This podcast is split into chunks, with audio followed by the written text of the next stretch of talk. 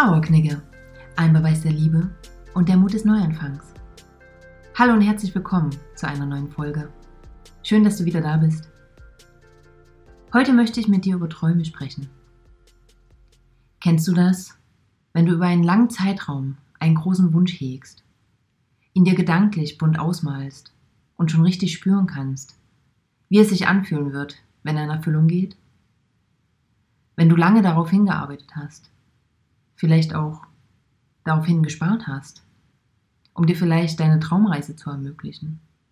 Wie du in Gedanken schon voller Vorfreude die Koffer packst, die Route planst und ganz genau weißt, welche Spots unbedingt besucht werden müssen. Und dann passiert das, was du nicht einkalkuliert hast.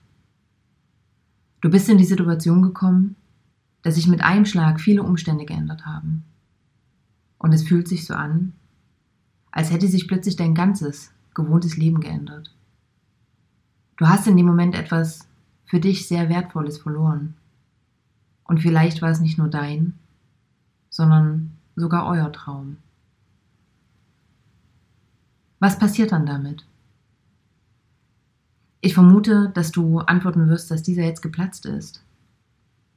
Dazu kann ich dir nur sagen, bis vor kurzem war das auch mein Gedanke. Doch dann habe ich mich gefragt, wieso habe ich denn das Gefühl, dass der Traum jetzt geplatzt ist? Wer steht mir denn im Weg? Habe ich mich mit der neuen Situation vielleicht auch weiterentwickelt, anders ausgerichtet? Und ist es eventuell gar nicht mehr mein Traum? Und ich muss nur den Mut haben, mir das einzugestehen? Auch wenn sich damit vielleicht das schlechte Gewissen anbahnt? Weil es vielleicht der Traum ist, der uns noch verbindet? Träume sind etwas Wunderbares und sie sind sehr persönlich. Jeder, du und ich, hat die Möglichkeit, sich seine Traumwelt so zu gestalten, wie wir das wollen. Und jeder darf das tun und sein, was er möchte. Und es darf sich zu jeder Zeit auch anpassen und auch verändern.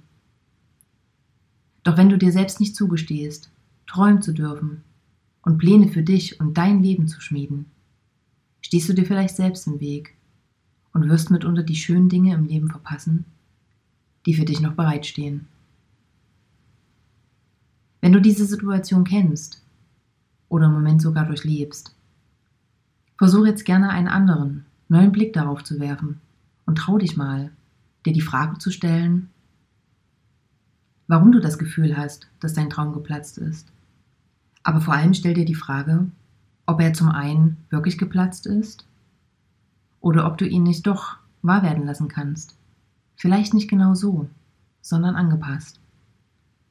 Am Sonntag gebe ich dir dazu ein paar Ideen mit auf den Weg, was du konkret tun kannst, um neu zu träumen und zu schauen, ob es tatsächlich noch dein Traum ist.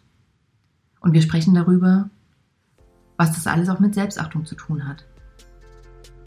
Bis dahin kann ich dir nur sagen, habe Mut, wieder neu zu träumen. Von Herzen für dich, deine Luisa.